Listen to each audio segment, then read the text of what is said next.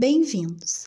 Esse podcast foi construído a partir dos conhecimentos compartilhados por Tamara Bittencourt, palestrante do terceiro webinar da Jornada de Atualização Pedagógica 2020.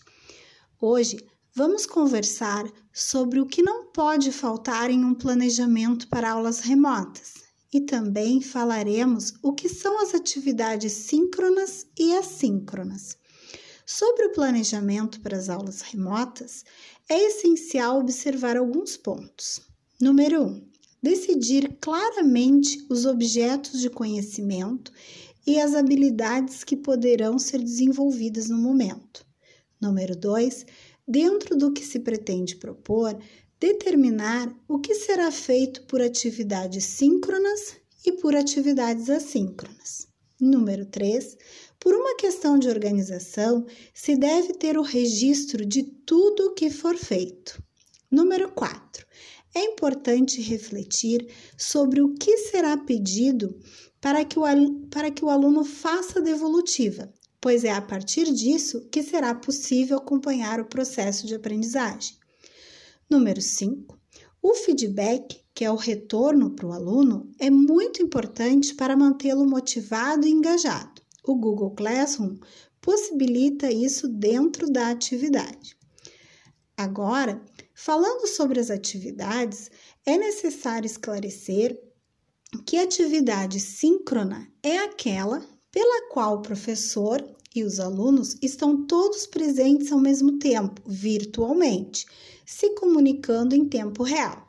Já a atividade assíncrona é postada e fica disponibilizada para os alunos realizarem, realizarem no seu tempo, de acordo com sua disponibilidade e organização, sendo que na postagem consta uma data para a devolutiva. Dentro das atividades assíncronas, é importante, primeiro, manter a comunicação que aconteceria presencialmente, mas agora de forma escrita, com diálogos, retomando a atividade anterior, se despedindo no final.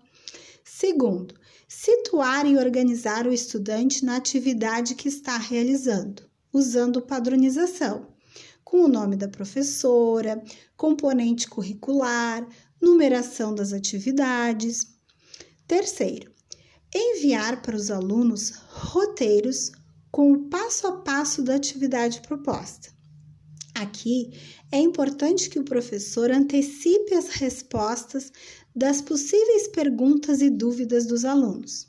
Por exemplo, escrever no roteiro que o aluno deve assistir o vídeo para tal finalidade, deve ter atenção em tais tópicos, a atividade deve ser feita no Google Documentos e por aí vai. Nas atividades síncronas, é importante fazer com que o aluno interaja e se envolva, estando assim realmente presente, mesmo que virtualmente. Por aqui finalizamos. Obrigada pela atenção.